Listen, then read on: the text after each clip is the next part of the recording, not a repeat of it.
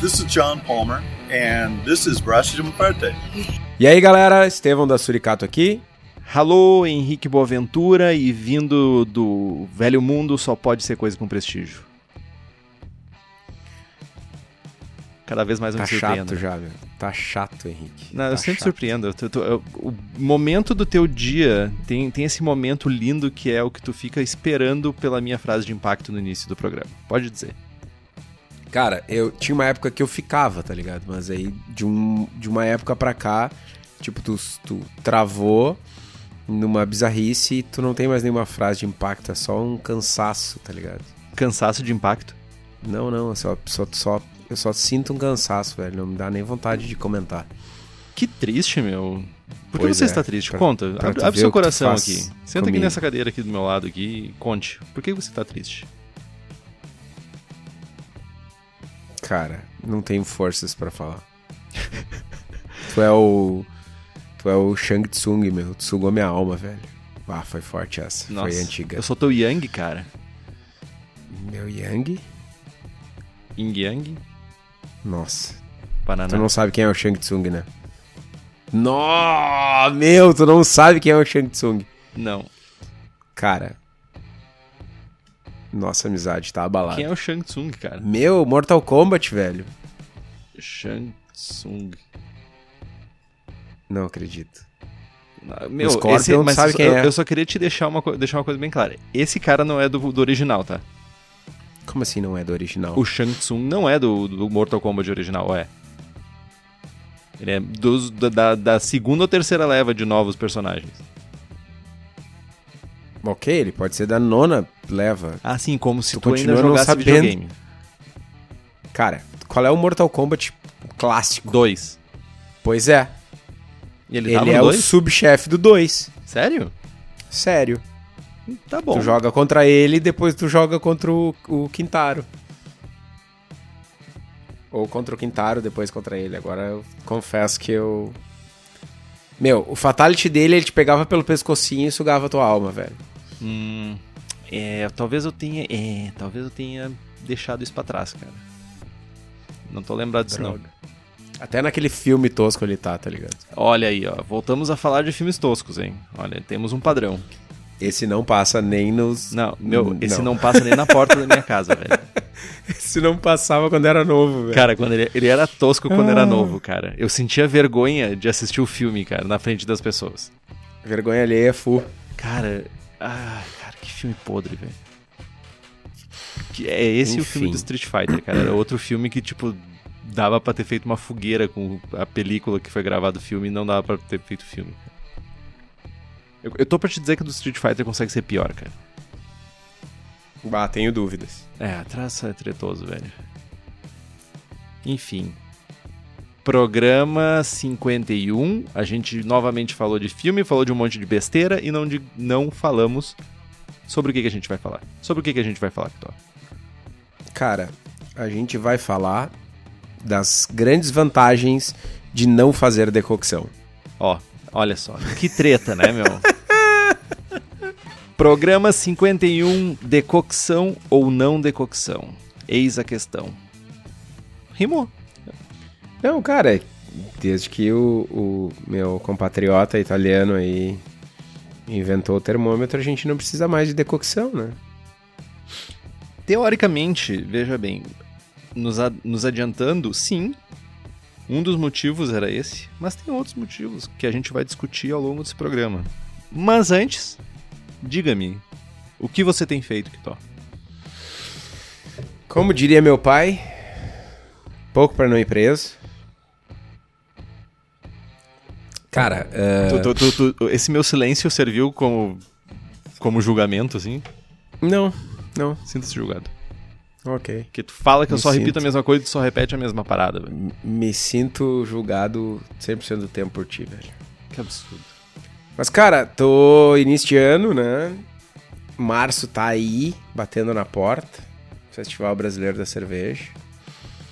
Tô cajuminando várias coisas novas. Não sei se eu já posso adiantar. Meu, a gente não tem um histórico bom de adiantar coisas. Ah, então, claro, agora me convenceu, vou adiantar. Cara, todos os nossos ouvintes sabem que eu sempre fui um crítico. Não um ferrenho, mas mais como um, um corneteiro do pseudo estilo Catarina Sauer. Chatarina Sour. Catarina Sauer, o H é meu, bota onde eu quiser. Exatamente. E. Já que é pra inventar estilo, eu posso inventar nome, né? Né? Mas, cara, inventar estilo é massa até. Tô, tem um boato aí de que o Henrique tá inventando estilo e tal. E resolvi, né? Agora que a gente tô ajudando o Henrique a inventar o estilo, eu não posso mais falar mal dos caras que inventaram um estilo que não existe. Opa, digo. Que inventaram o primeiro estilo brasileiro. Lembrando que todas essas pessoas são pessoas extremamente queridas, mas a gente tem o pé atrás com o estilo só. Amo todo mundo. Abraço, Nuno. Abraço, pessoal de Santa Catarina. Amanhã. Não, não amanhã não. Não, amanhã não.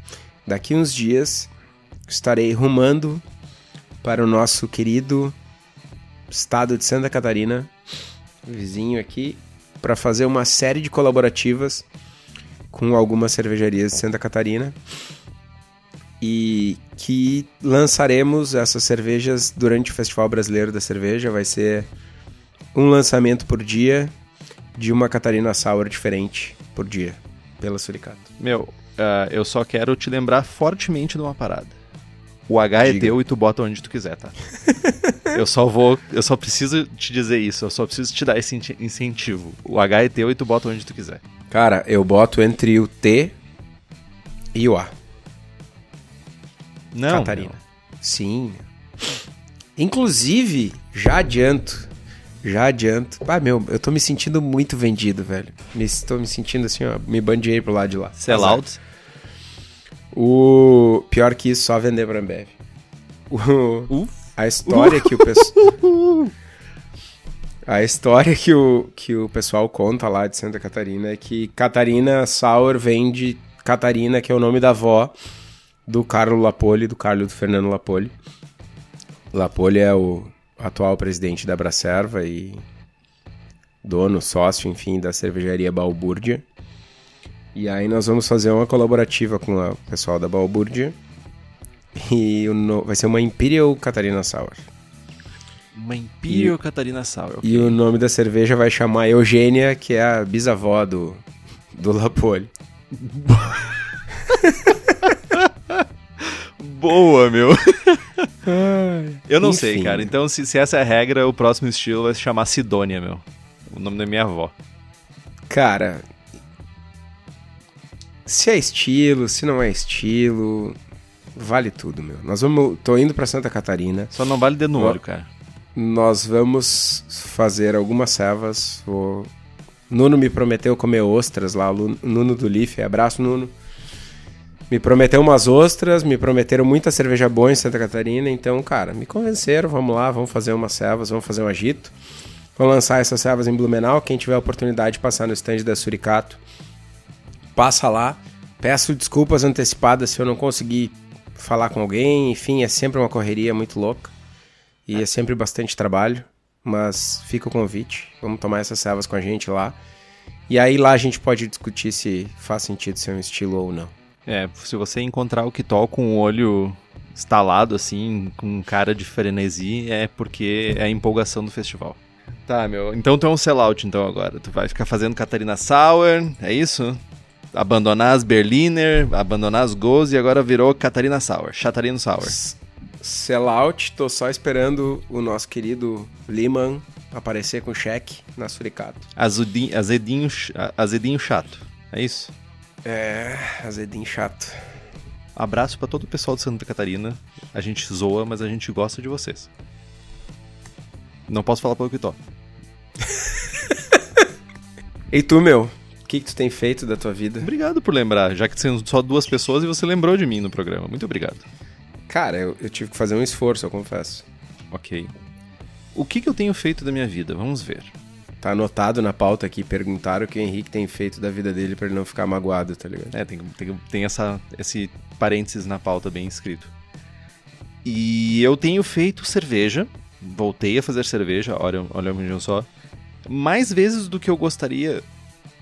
Porque eu gostaria de ter tempo para fazer cervejas de uma maneira padrão, normal, mas eu tenho feito várias vezes uh, curto e tosco, usando a prática. Isso é para alimentar o vício, né? É, cara, eu gosto de. Eu, eu, eu cheguei à conclusão que eu gosto do, da fermentação. Eu gosto eu, de ver o airlock. Eu me referi ao, ao, ao, vício de ter cerveja na geladeira para é a outra maneira de ver a mesma coisa. Foi mal, hein? É outra maneira de ver a mesma coisa. Mas, cara, eu gosto de, de ver a cerveja fermentando. Eu gosto daquela cachaça de transformar açúcar em álcool. E eu tenho Entendi. feito várias vezes curto e tosco, porque o tempo anda, tu, anda curto. E tu é tosco. Tudum. E tosco. Fuck. Mas eu consegui fazer uma cream bake, já que a gente tá falando de estilos que a gente que se criam, né? Uh, consegui fazer é uma, uma cream, cream bake. Hã? O que é uma cream bake? Cream bake é uma nova onda. É um nova onda. É a coqueluche. Mas é uma, experi é uma experiência que a gente anda fazendo. Uh, os apoiadores do, do, do Braçagem Forte já sabem disso há mais tempo e já têm participado, inclusive, desses testes. E eu tô fazendo alguns testes também, inclusive a última, a última versão que eu fiz foi testando glucose de milho para fazer a cerveja.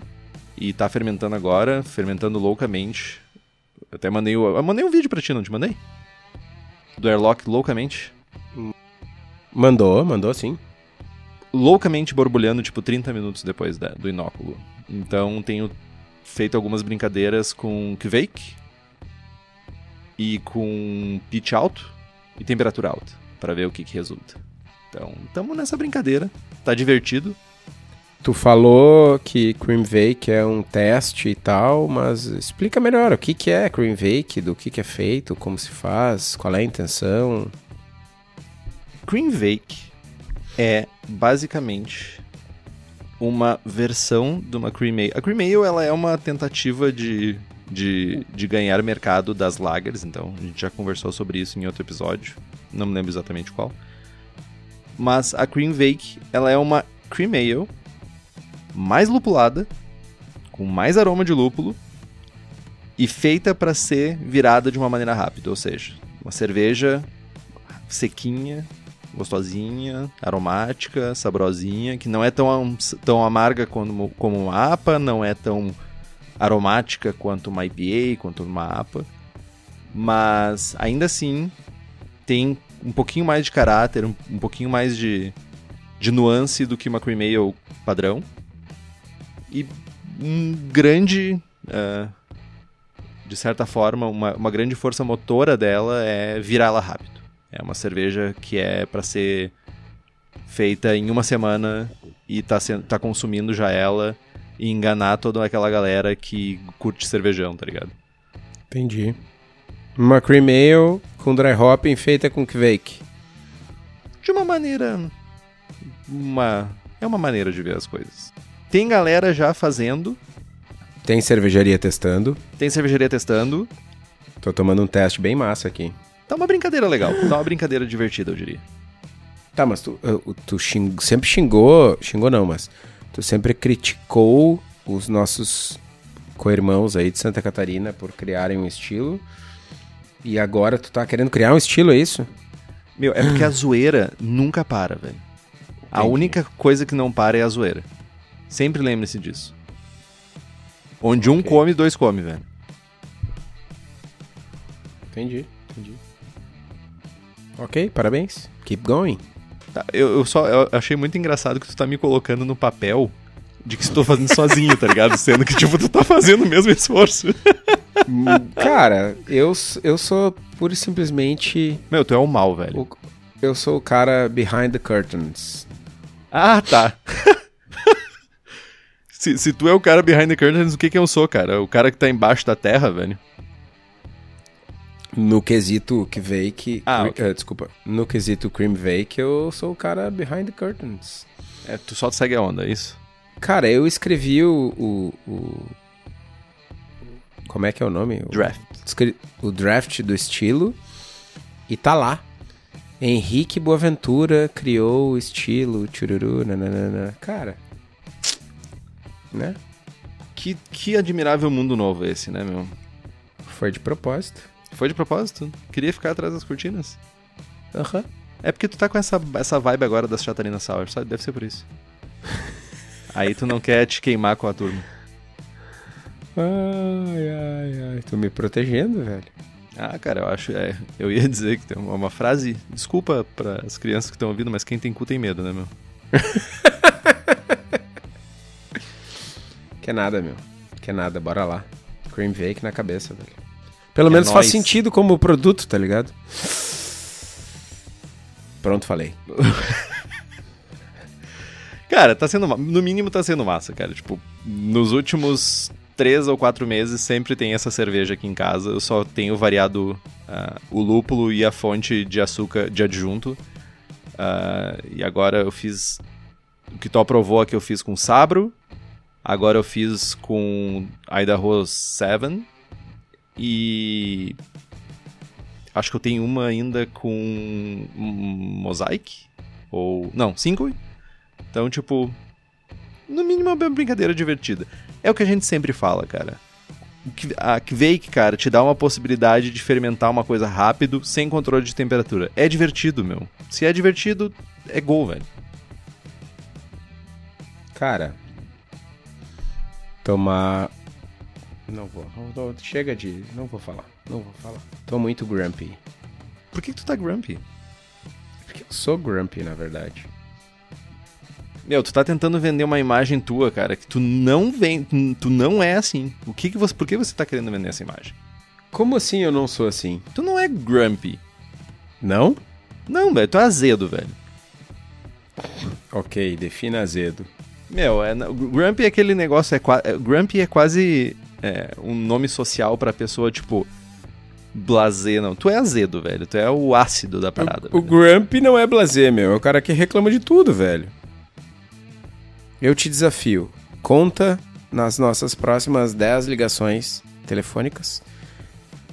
Quantas vezes eu reclamo de quantas coisas diferentes? É verdade. Ok. Ok, rest my case. There you go, my friend. Tá, meu. Depois de falar de tanta coisa, que não é o 49 programa... minutos de gravação e nada. Cara, mas é- olha só. Essa é a parte massa desse programa. É tipo, pessoal, não façam decocção. Ponto. Acabou o programa. A gente pode voltar pra falar. Sobe o som.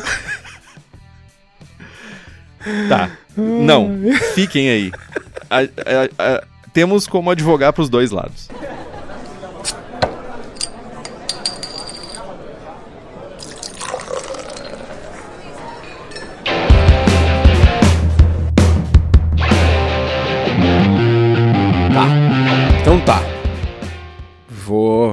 Vou, ceder e nós vamos falar de decocção.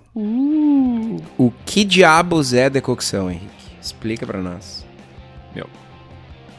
Pro Quer dizer, cervejeiro. mas não, não explica muito, né? Porque senão tu vai passar vergonha.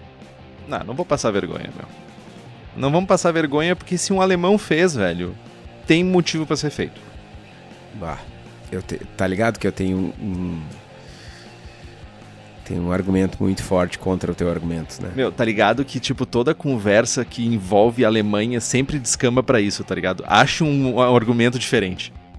Decocção, cara, pro cervejeiro caseiro, sempre é um misto de mística e, tipo, medo de fazer ela, tá? A galera que curte seguir a lei da pureza alemã, que é a Reinheitsgebot, ah, de certa forma afirma que decocção é um dos passos pra tu fazer um, alguns estilos alemães da maneira perfeita.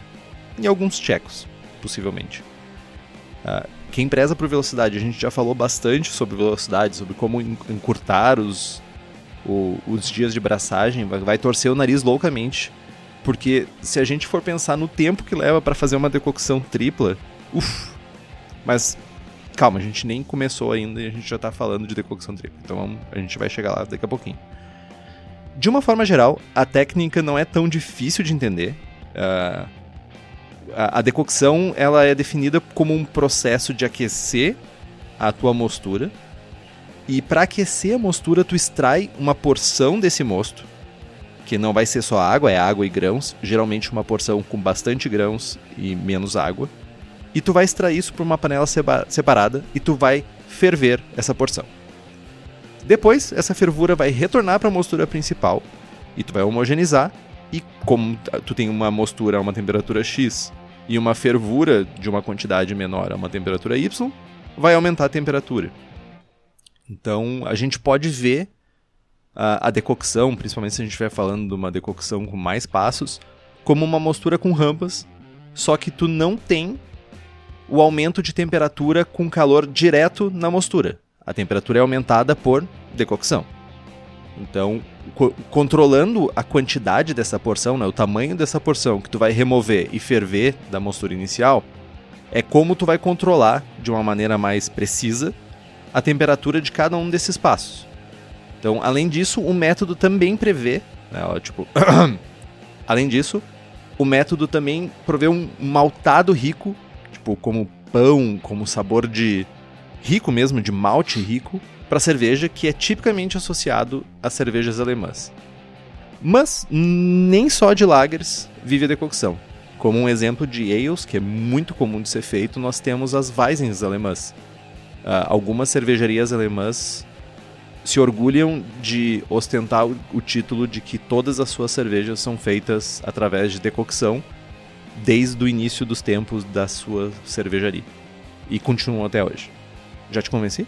Não me convenceu. Na verdade, tu me convenceu. Tipo, ok, vou jogar meu termômetro fora. Uh, me convenceu. Tipo, quer mais maltado? Bota um punhado de malte munique a mais, velho. Não? É, então. Segundo os puristas, hum, apesar de tu conseguir um resultado semelhante, não vai ser o mesmo resultado. Uh, inclusive, algumas cervejarias uh, fazem decocção, inclusive usando maltes Munique, para ter uma complexidade maior de malte. Então, tipo, não dá para simplesmente dizer joga um Munique e vai, vai resolver. Porque alguém disse que não, é tipo, eu digo que sim. É, cadê o teste triangular, o experiment do Brolosophy, tipo... Meu, aí tu, aí tu tá falando de uma cultura que é muito forte nessa, nessa parada de, de seguir regras, né, meu? Se, não, tá na, é... se tá no livro, velho, eles vão seguir. Pois é, tipo, uh, vamos lá. O, o alegado ganho da decocção é tu ter uma riqueza de malte maior em, em detrimento de tempo de braçagem e tal. Tipo, cara, né, a gente consegue. É tipo, vou usar malte Mary's Otter numa Imperial Stout porque é tradicional. Tipo, sério? Cara, se tu fizer uma IPA com Mary's Otter ou com Pilsen, tu não vai conseguir perceber a diferença do sabor do malte, porque tem lúpulo demais. Tipo, tu vai perceber alguma coisa com uma carga de malte torrado pra caralho numa Imperial Stout? Também não. Né? A gente vive, a gente falou disso em programas passados. A gente vive uh, no meio da cerveja com muitos mitos. Por sinal, eu gostaria de fugir um pouquinho do assunto de novo e esses dias atrás teve um babaca, um babaca, um babaca, que tipo tava divulgando vídeos no YouTube. O cara tem, sei lá, um milhão de visualizações. Tipo, ah, cerveja, não sei o que, era feita com malte, agora é feita com milho, e aí por isso ela é muito amarga. Meu, essa, é, eu tipo, vi esse vídeo. Cara, é, meu, alguém por favor não, eu não eu vou dizer Acaba pra... com o sofrimento desse cara, meu. Não, puxa eu não... Os, puxa, puxa, não. Os equipa... puxa, os, puxa os fios, velho. É, tipo, só não, tá ligado? Eu não vou dizer para ninguém espancar o cara na rua, porque depois vão dizer que eu tô incitando violência. Não, não, não. Nada de violência, mas, tipo, não deem audiência pra esse tipo de cara. Não, exatamente, Por favor, reportem ele pro YouTube, é melhor. não é, fiquem a, mandando a, 429 vezes o mesmo link desse animal. Tias que me escutam, por favor, não me mandem mais. Não repliquem esse conteúdo. Bem, perguntem antes, tá? Denunciem A... esse animal no Facebook, no YouTube. Amigas da, da minha mãe que estão ouvindo, por favor. tá ligado? Meu, é só não, tá ligado? É tipo, é muita desinformação. Nós é não vamos mito. dizer quem é a pessoa, não vamos dizer quem é o canal para não dar audiência para esse animal, velho. Enfim. Uh, Grumpy Kitó foi embora. Voltando para decocção. Cara, a gente, a gente vive no nosso meio com uma série de mitos. E eu entendo e concordo que a gente consegue um perfil uh, de malte diferente em cervejas leves, em cervejas claras e tal. Mas uh, a crítica fica ao, ao, quando utilizar. Tipo, ah, já a minha a minha Berliner Weiss, a minha receita base de Berliner Weiss lá nos primórdios quando eu era mais guri, era feita com decocção simples. E eu testei. Decocção simples versus não decocção simples versus não decocção simples com maltes complexos. E tipo, cara, numa cerveja ácida eu não quero caráter de malte. Ponto. Então, tipo, eu acabei cortando a decocção e o malte especial. Sabe? É, o que a gente tem que uh, entender e, e assimilar é que tem um monte de ferramenta por aí. E a gente tem que saber usar as ferramentas uh, da melhor maneira para o objetivo que a gente quer. Então, ah, vou fazer uma. Sei lá, meu. Vou fazer uma Doppelbock escura.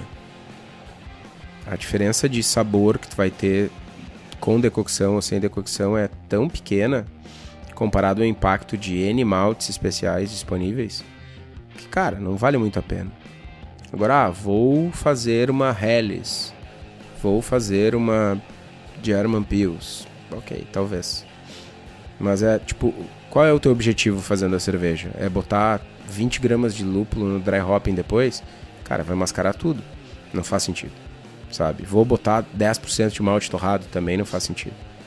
Ah, vou fazer uma cerveja leve onde eu consiga perceber a diferença e tal. Ok. Sendo, tentando, né, não ser só um cara grumpy, mas pontuando. É mais a decocção é uma ferramenta.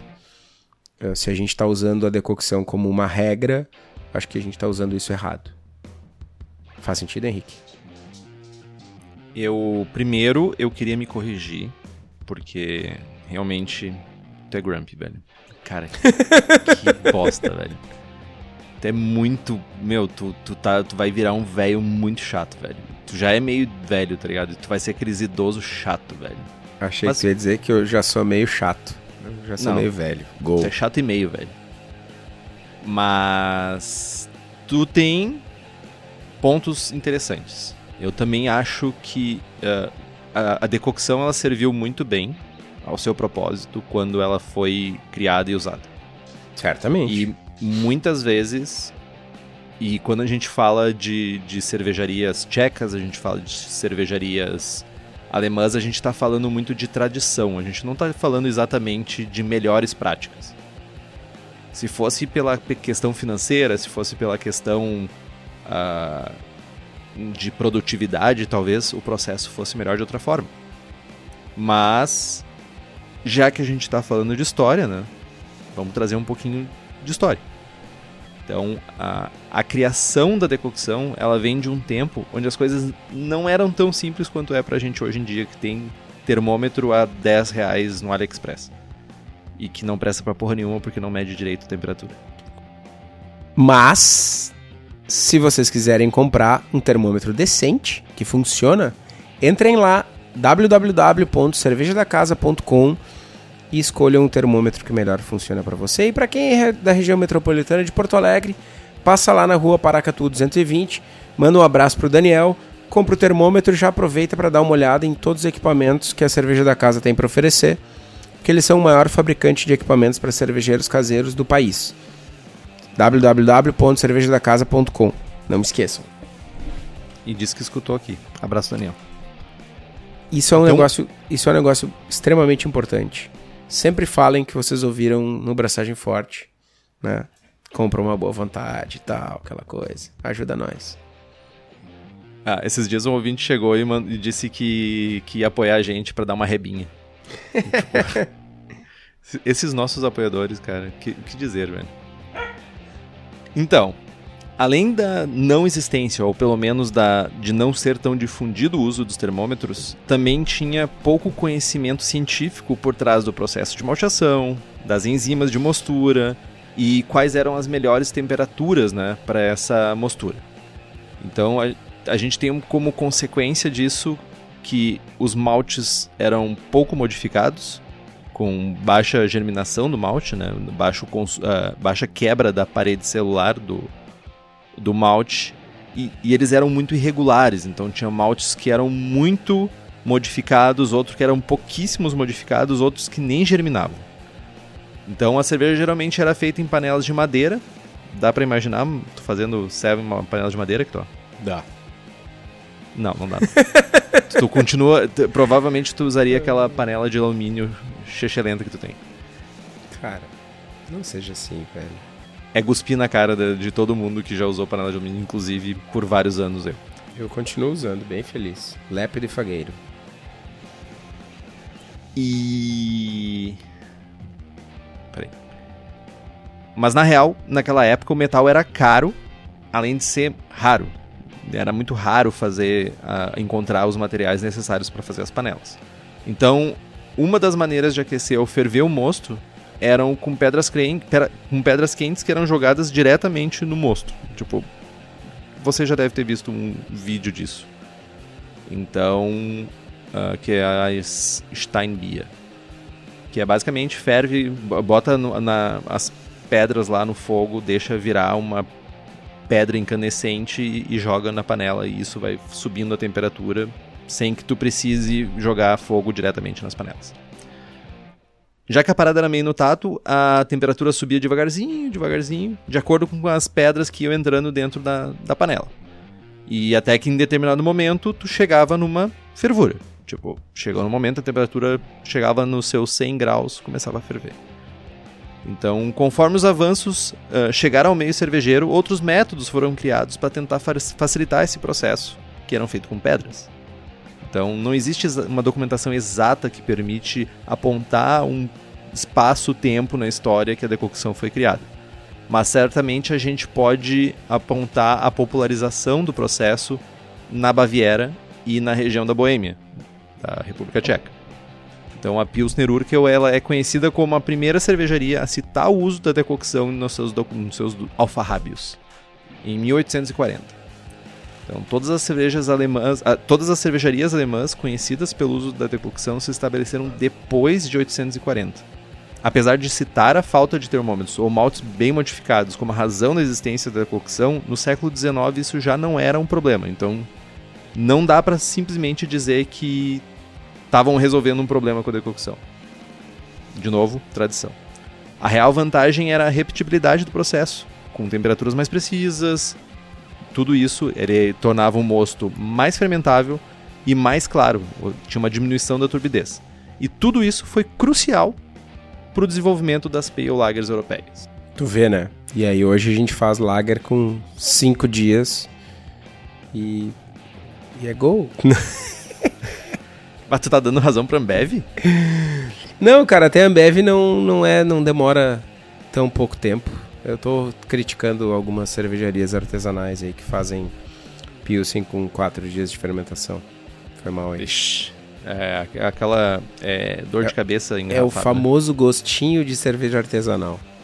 Sim, também é facilmente confundido com acetaldeído, de acetil Enxofre. e morte. Morte. tá, cara, beleza. Entendemos como eu havia dito, que era uma questão tecnológica, não tinha termômetro, não tinha repetitibilidade e tal. Mas tem outras vantagens, né? Ou não? Diga-me então quais são essas vantagens, Kitó. Diga-me. Cara, eu não queria ficar promovendo essa. Morda o beiço é, falando é, das vantagens. Morderei. Bom, uma coisa tem que ficar clara para to todo mundo, né? A, a decocção quebra alguns paradigmas que a gente aprende ao longo da nossa vida como homebrewer. Né? Se a gente sempre lê e, e, ouve que a gente não deve passar dos 78 graus na mostura, correndo risco de extrair taninos e tal, mas durante a decocção a gente faz exatamente isso. A gente não só chega aos 78 graus, mas a gente ferve mosto com grãos e com e com casca, né? Uh, e o rolo aqui é que a temperatura de mostura não é o fator determinante para a extração de taninos, né? visto que o pH da decocção não aumenta tanto para favorecer essa extração. Boa parte dos equipamentos é feita para evitar o aquecimento direto na panela, buscando evitar pontos de calor extremo ou até mesmo queimar ou escurecer o mosto. A temperatura é controlada com infusão ou recirculação constante. Uh, na decocção, novamente, a gente tem uma porção do mosto sendo fervido em fogo direto, né? Ok, mexer o mosto é necessário para evitar, evitar que queime, mas a gente não tem uma extração grosseira de taninos, mesmo utilizando fogo direto. Né? A gente vai ter sim um caráter de, de sabor maltado mais intenso, enfim, pronunciado, que no caso das cervejas com, com decocção, que a gente está fazendo decocção, acaba sendo um pouco do objetivo. Né? Uh, durante a fervura, a gente vai criar melanoidinas que vão compor o sabor e tal, por isso que lá atrás eu falava de adicionar um pouco de malte de malte munique ou malte melano, que são maltes mais ricos em, em compostos de reação de Maillard ou de melanoidinas, né? Enfim, isso, isso a gente uh, tem com a decocção e com, essa, com esse aquecimento maior, mas é bom salientar novamente que a gente não tem, não vai ter essa coisa, ah, vou extrair mil taninos, vou estragar minha cerveja fazendo decocção, né? Ainda além disso, ferver parte da mostura ajuda a quebrar a parede celular dos grãos, liberando enzimas, substratos adicionais da mostura, que vai re, uh, resultar numa maior taxa de conversão e uma maior fermentabilidade. A gente vai ter um mosto uh, mais fermentável, uma cerveja consequentemente mais seca. Além disso, a quebra das proteínas existentes na parede celular do grão contribui com a limpidez da cerveja finalizada. Daí um dos um, um dos benefícios, alegados benefícios da decocção. Doeu? Doeu. Doeu falar? Doeu. Doeu. Veja bem, para não dizer que eu só falei de flores, tem contas, tem coisas que a gente tem que levar em consideração, tá? Ah, em teoria, ah, uma das reais, únicas desvantagens da decocção tá ligado a equipamento e tempo. Ou seja, não é uma única, são duas desvantagens. Para fazer uma decocção é necessária uma panela separada. Tu vai ter que ter uma fonte de calor para levar essa porção de mosto separado para uma fervura. Isso já requer mais complexidade de equipamento. Logo para mim que sou adepto do Bruna Bag. Você também precisa manter a mostura original na faixa de temperatura desejada durante a fervura de parte do mosto, que pode levar qualquer tempo entre 15 e 30 minutos para dependendo da, do volume da sua cerveja e da sua, dependendo do volume da sua mostura e dependendo da fonte de calor pode levar bastante tempo. E além disso, o processo pode aumentar em várias horas o seu dia de braçagem. Então, cada porção precisa ser separada, medida, aquecida lentamente até a fervura, constantemente mexida. Agora tu imagina isso feito três vezes numa decocção tripla. Pode realmente ser uma desvantagem. Não só pode, né? vai, tu, vai, tu vai fazer comentários pontuais em cada um desses blocos, né? Sim. Cara, hoje não é um bom dia para gravar. Mas era o dia que tinha, né? Ok. Ah.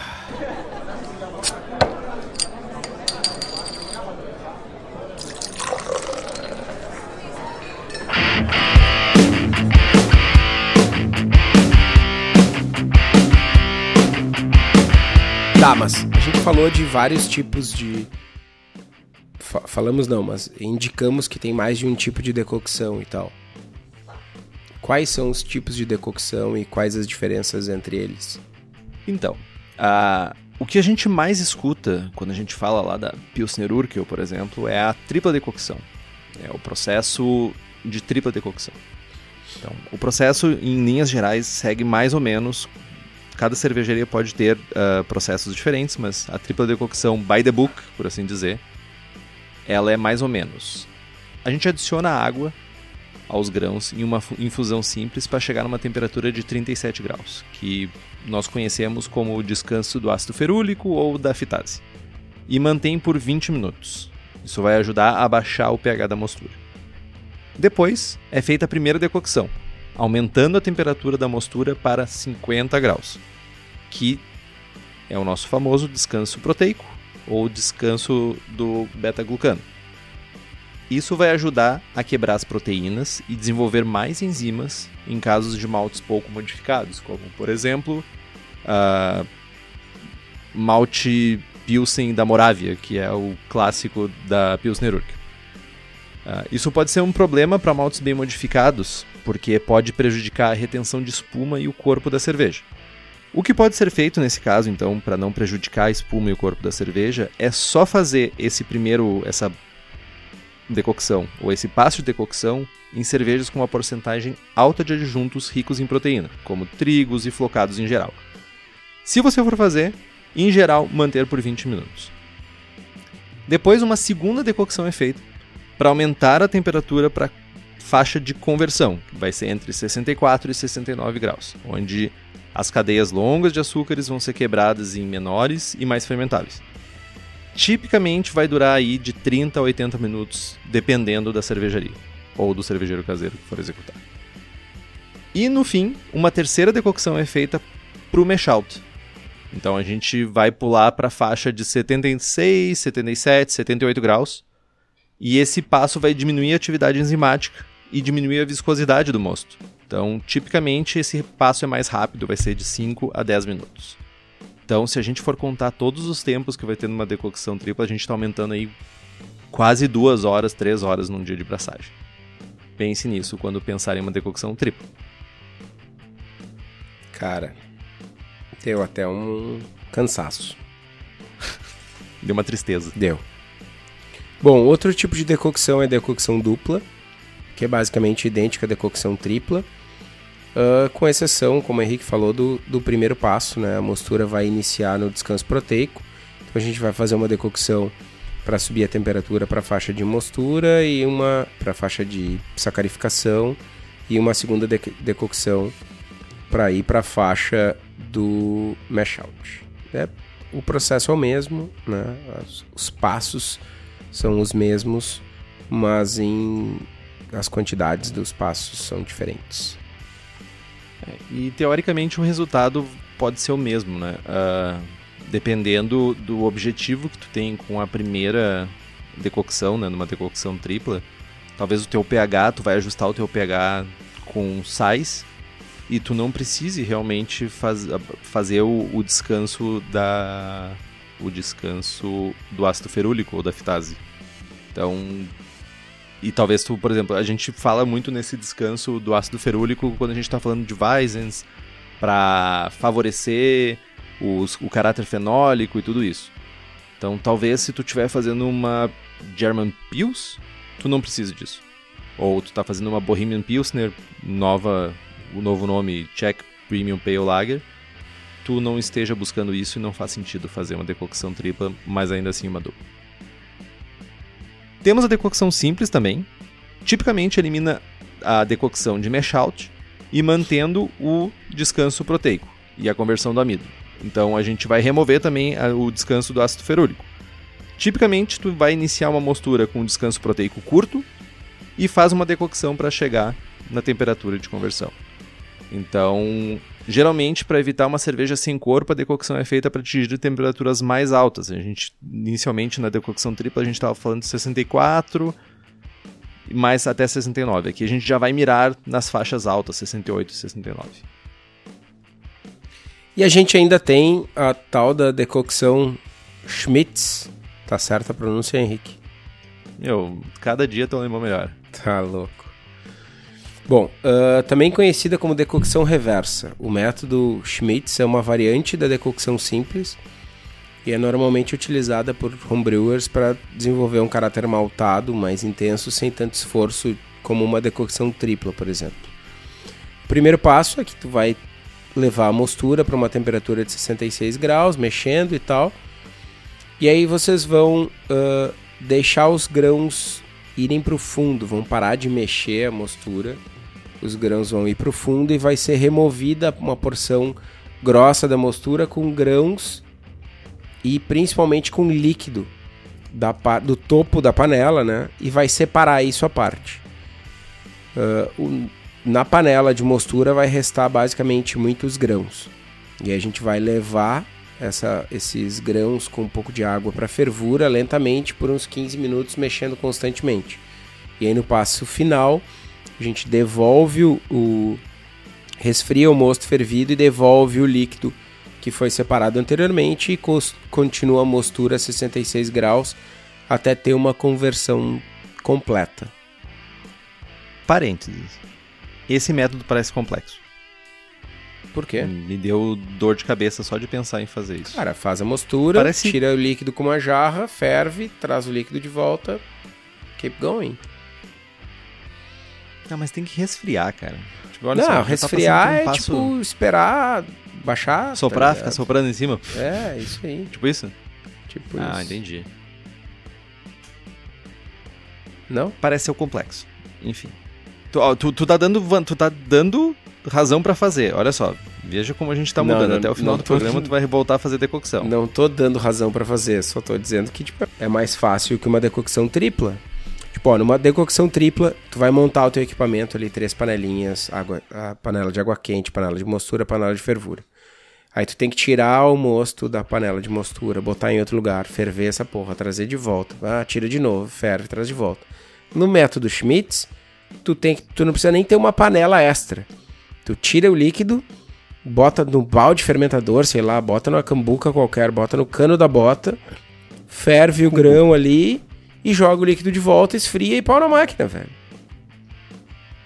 Bota dentro do porongo, cara. Pois é, no porongo.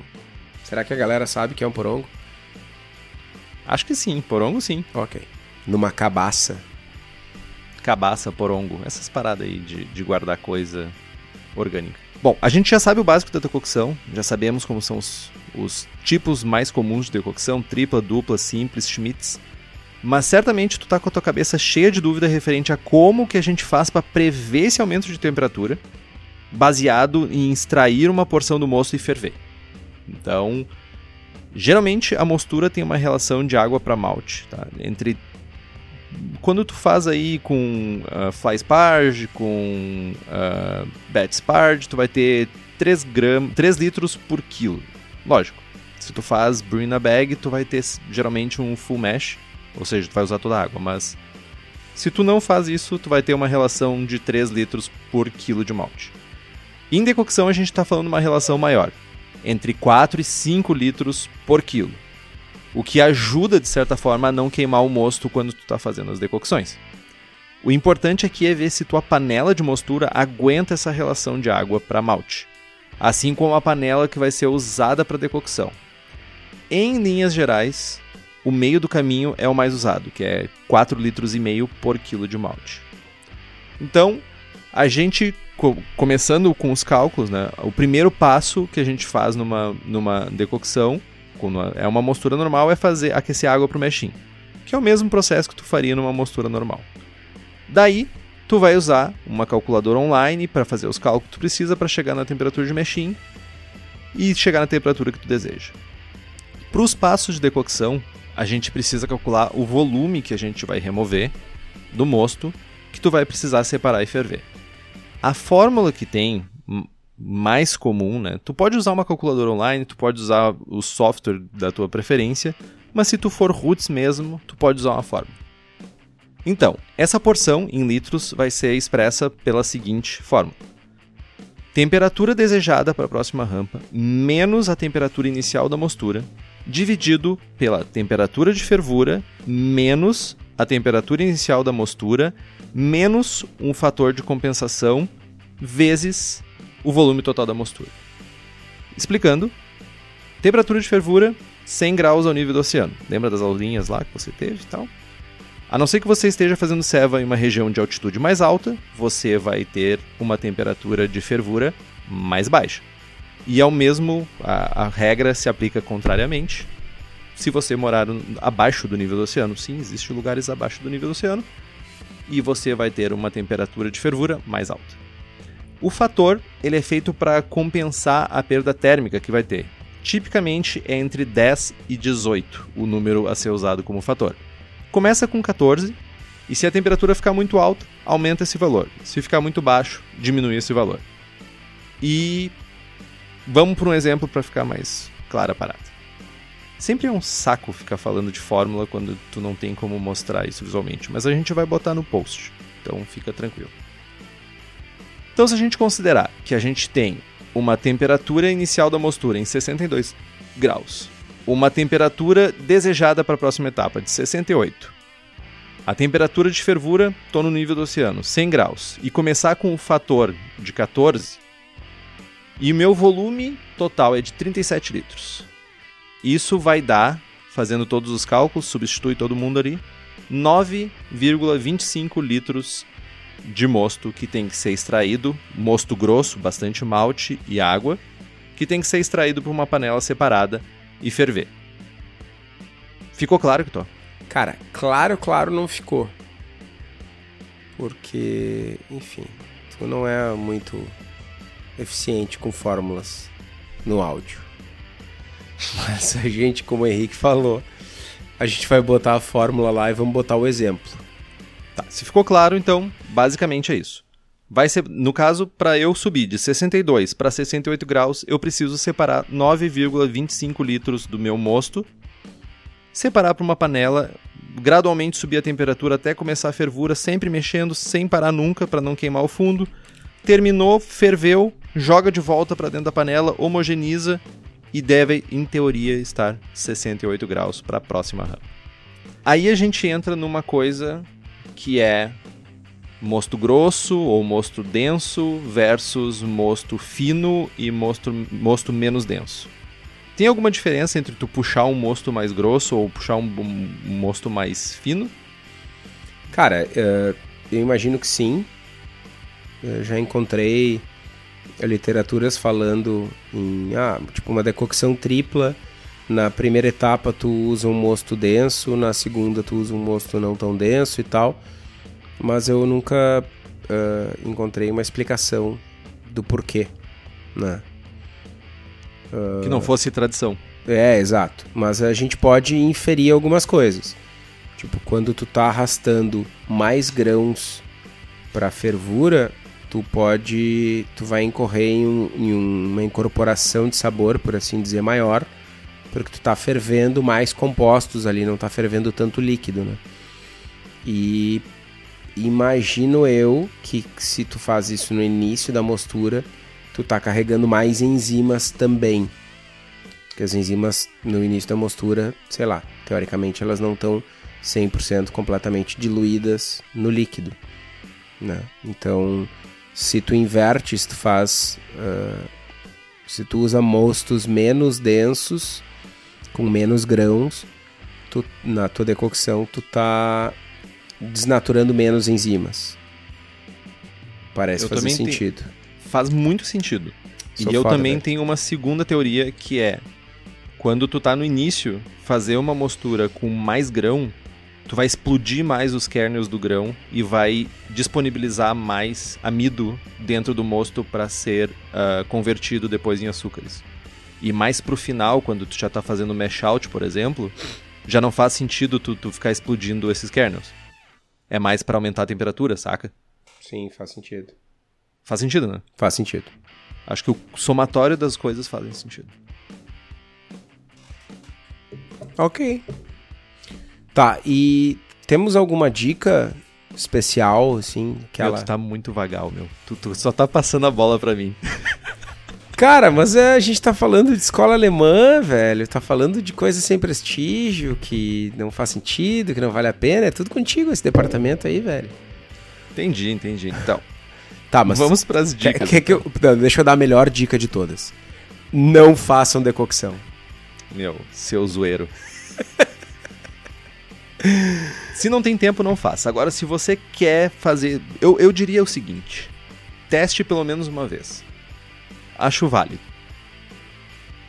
Isso tu não pode discordar. Testem. Testa uma vez e fica se odiando por demorar muito tempo para fazer. Testem, achem ruim e venham comentar nos posts do Braçagem Forte dizendo que vocês concordam comigo.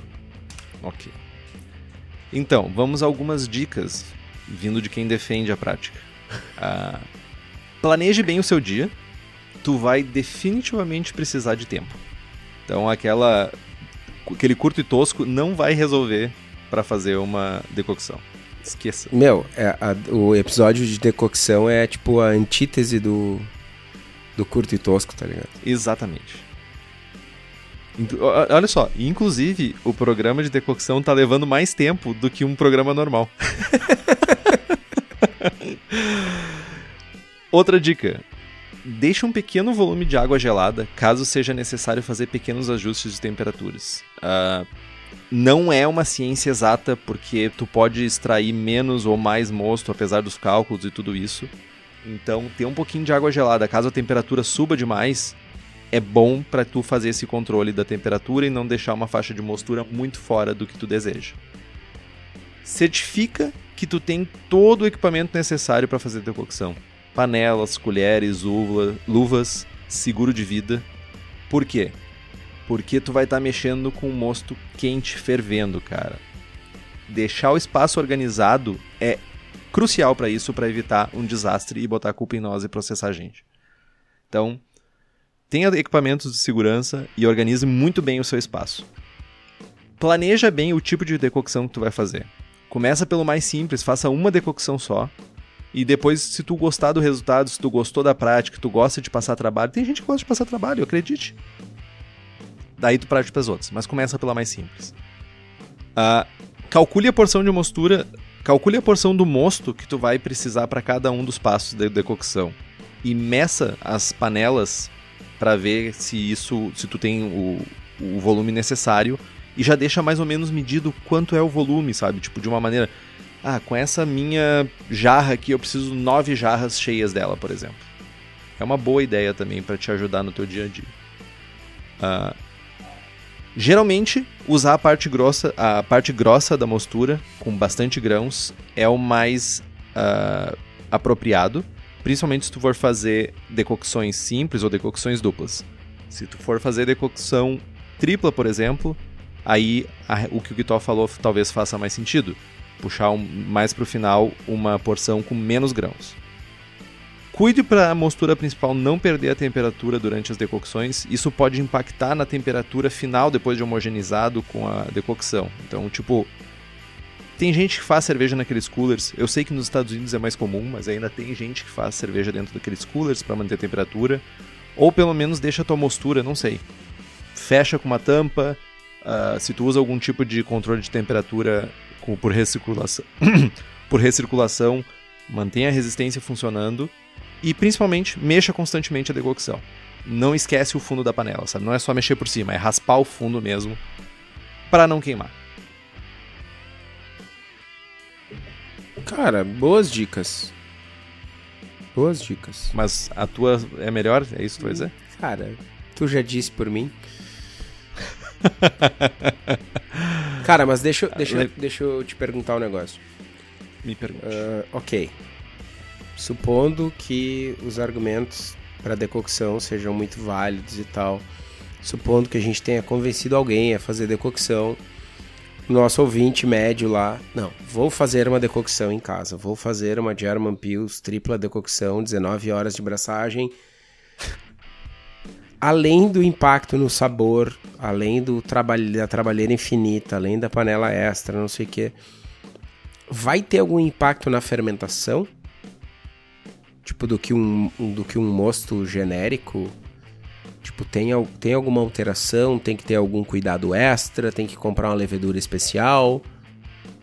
Pode gerar um mosto mais fermentável. A, a decocção ela realmente pode resultar em um mosto mais fermentável do que uma mostura simples e até mesmo do que uma mostura por RAM.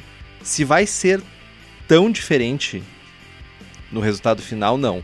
Mas uma coisa que não é diferente para ter um resultado bom na fermentação, cara, é comprar as leveduras com a Levitec, que está no mercado desde 2016, quando iniciou com a propagação de leveduras, e desde lá trabalha com meios de culturas para controle de qualidade microbiológica que foram desenvolvidos especialmente por uma das sócias. Então a Levitec oferece boas práticas. Uh, a Levitec oferece consultoria em boas práticas de fabricação e controle de qualidade montagem de laboratório e treinamento de pessoal, além de leveduras para home brewer. São nove tipos de Saccharomyces, oito tipos de bactérias, blends e Brettanomyces, além de leveduras específicas para cervejaria. E o banco de levedura que a gente sempre fala, hum, que para cervejaria é crucial ter um banco de levedura. Então, se você quiser saber mais, vai lá no site da Levitec, levitec.com.br e compra suas cepas. Cepas, cepas, cepas. Cepas. É cepas? É cepas? Bosta. É cepas. Acabei de ver no Google Translate. Enfim. ok? Para quem ficou com alguma dúvida ou uh, quiser saber mais sobre decocção, vocês podem consultar o New Brewing Lager Beer do Greg Noonan ou How to Brew do John Palmer. A gente tem os links. A gente tem os links dos livros no post. Vocês podem comprar pelo site da Amazon. A gente ganha uma berolinha. Vocês não pagam nada mais por isso. E agora a gente vai falar da receita do Henrique, porque eu não tenho mais receitas com decocção.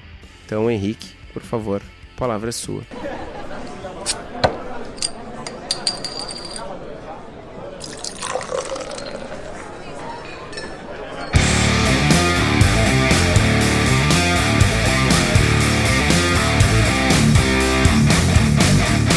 só falei nesse programa, né? Gastei, minha vo... gastei, meu... Gastei meu português aqui pra ti ficar fazendo pouco caso da Deflux. Cara, gastou tanto que chegou a errar o cepa, tá ligado? Cara, uh, essa receita, é, vocês já ouviram ela em determinado momento. Ela é a receita Carolina, que foi uma, é uma Weizenbier que foi desenvolvida juntamente com a minha excelentíssima esposa, que chegamos num, numa receita que ela gostava muito. E essa receita é medalhista de ouro no sul brasileiro de algum ano que eu não lembro qual. É muita medalha, né, meu? Tá louco. É, é muita, muita marra, medalha. velho. Só que não. Então, essa é uma receita adaptada para ser feita a decocção. Então, a receita original ela é feita com uh, mostura simples e essa é com decocção, uma decocção simples também. Então, a OG é de 1045, FG é de 1012, a cor estimada é de 4 SRM. O, o amargor dela é de 8 IBUs, assustadores 8 IBUs porque tô. O teor alcoólico dela é 4,5. Então, o grist é composto por 55% de malte Viena e 45% de malte de trigo claro. Eu uso o 8 IBUs de Hersbrucker aos 60 minutos, e é somente isso que você vai precisar. Famosa dancinha do lúpulo, é só passar perto com o lúpulo que já está resolvido. Façam o meshing a 50 graus, um descanso proteico por 15 minutos, e depois eu faço uma decocção para 67 graus, fervendo em torno de 40% do mosto. Eu fiz o cálculo. Fica frio, eu fiz o cálculo. Então é, pego 40% do total do volume e fervo e mantenho por 45 minutos. E depois eu faço um mash out normal daí, aumentando a temperatura, porque eu faço burn na bag. então é só continuar mexendo e não deixar o fundo queimar por, e faço mash out por 10 minutos. Mantenho a 78. Fermentação, fermento com o WP 300, que é a Hefeweizen Ale, minha levedura favorita de Weizen. Fermento a 17 graus e no terceiro dia subo para 20 graus centígrados. Você também pode fazer aquela regrinha de no quarto final da fermentação aumentar a temperatura, que funciona muito bem também. Depois disso, meu, terminou a fermentação, manda para garrafa, faz priming para ter aquela levedurinha no fundo. Ou se você quiser botar num barril, só dá uma sacudidinha de vez em quando para ela não ficar tão clarinha e tá feito o carreto. Cara, é, eu, eu ia dizer que eu fiquei com sede, que eu gostaria de tomar uma Weissbier feita por ti e tal, mas é, tu me deve tanta selva já que eu não nem, nem vou gastar minha saliva contigo. Eu, eu, a gente vai a gente vai resolver isso. Eu tô com as cervejas aqui fermentando. Eventualmente a gente vai resolver. Mas eu lembrando que no início. Pelo menos um lem... ano que não faz o Weizenbier. Lembrando que no início do programa tu falou que fica fazendo e fazendo e fazendo cerveja porque não sei o que, porque tu gosta de ver a fermentação e tal. Né? É... Quer virar beta tester? Cara, como assim quer virar? Eu tô te pedindo serva, tu tá me prometendo serva faz anos, né? Então tá bom, então tá bom. Tá, tá, tá, tá. Já, já entendi, já entendi. Tá convencido a fazer decocção? Certamente não. Certamente não. Então, eu, eu vou dar um. Eu vou ser advogado do diabo. E vou falar que decocção não é para todo mundo. Eu acho que. Principalmente eu faria decocção como uma brincadeira, um dia que eu tô com mais paciência para fazer, quero testar, quero ver como é que fica, quero sentir o cheiro do malte fervendo lá quero chegar depois lá no meu no, na, na, no, no, grupo que eu faço parte de cervejeiros lá e dizer assim, ó, fervi esse mosto e deu bom. Mas no dia a dia, talvez tu encontre maneiras de ter resultados semelhantes ou muito próximos, sem necessariamente passar por todo esse trabalho. Tem muita gente que usa uh, o que faz do, do processo de fazer cerveja, faz o seu dia, o seu day off, sabe? Tipo, é o dia que tu começa às 6 da manhã e vai até às 6 horas da tarde. Se tu tem essa possibilidade, se tu curte passar trabalho, e acredite, eu gosto de passar trabalho, hum. faz. Não é um problema. Sabe? É divertido, faz uma decocção tripla uma vez na vida. Talvez no final do dia você vai dizer que nunca mais quer fazer uma decocção tripla. Mas não é necessariamente pelo resultado. É possivelmente pelo trabalho. Então imagina, se eu faço 20 litros de cerveja, eu vou ter que eu vou trabalhar mais ou menos ali com 9 litros, 9 litros e meio de fervura. Agora imagina o maluco fazendo 100 litros. Imagina esses caras que fazem mais volume. Imagina tendo que separar a quantidade maior do mosto. Vai complicando. Cara, eu acho que tu tem que tu tem razão. Uh, sim, eu fico. Eu, eu passei o programa todo fazendo chacota com a decocção e tal, mas é, não é nem não é pelo resultado. É pura e simplesmente por não ter mais paciência, é por estar tá migrando para um, um, regime de curto e tosco, para estar tá migrando para um equipamento single vessel, é por procurar cada vez menos incomodação e envolvimento. Eu acho que todo mundo tem que fazer decocção pelo menos uma vez na vida para entender, aprender e testar. Se tiver a oportunidade de fazer decocção, ah, fazer uma receita com decocção e fazer a mesma receita sem e comparar os resultados, acho que isso é, é enriquecedor, né? E certamente tu consegue resultados interessantíssimos fazendo decocção, seja seja decocção simples ou seja decocção tripla. Uh, o que eu aconselho, no entanto, é, é, tentar escolher estilos em que isso seja percebido. Tipo, não tentem fazer uma New England IPA com decocção. Tipo, tu vai botar muito lúpulo e, tipo, né, aquela sutileza, aquele caráter de malte vai ficar escondido. Né? Mirem estilos que, que o caráter de malte seja o elemento principal e principalmente que não tenham uma característica muito intensa de maltes especiais. Meu, eu recomendo inclusive dois estilos, cara. Eu faria uma Czech Premium Pale Lager ou uma Bohemian Pilsner para quem é das antigas, só com Pilsen, só malte Pilsen e decocção, para ver qual é a diferença. O que que tu consegue sentir de diferença. E faria uma Weizenbier também. Weizenbier. Weizenbier cai bem. Fiquei com sede. Vamos matar essa sede então. Bom, relembrando, comprem os livros que estão no post. Nós ganhamos um, um percentual e vocês não gastam nenhum centavo a mais por isso. Comprem também as camisetas do Braçagem Forte na nossa lojinha. Entrem em contato pelo Instagram. Nós temos a camiseta sem prestígio e a camiseta com o logo do Braçagem Forte. A gente tem o link no site também. Em breve teremos bonés, diz a lenda, e em breve. Maior. E em breve teremos work shirts também. Sim, tô prometendo para botar, botar uma pressão no Henrique. Quem nos apoia com, com as camisetas e em breve com as work shirts é a Versus Uniformes.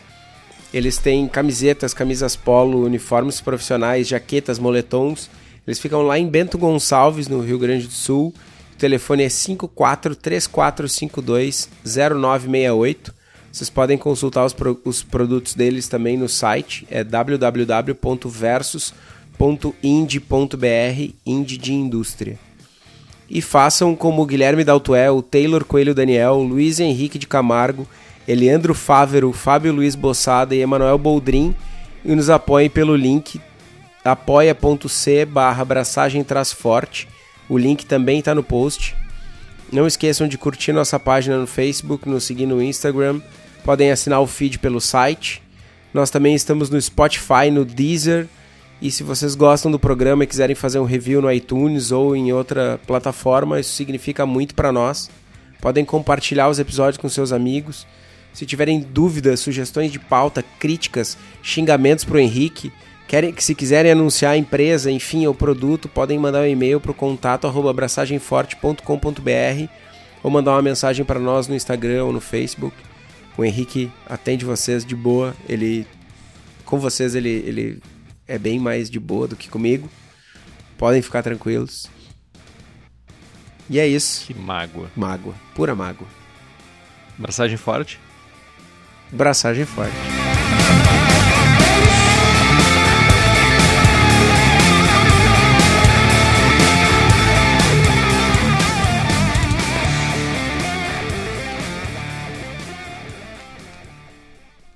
Cara de frenesi, que porra é essa, velho? Aquela cara de frenesi, assim, tipo. Ai! Porra, bati minha mão. merda. Foi sem querer. Foi sem querer total, meu. Isso tem que ir pro final do programa, velho. Deu pra caralho. Nossa, ainda Meu, ficou com tem- aquele som de desenho animado. Né?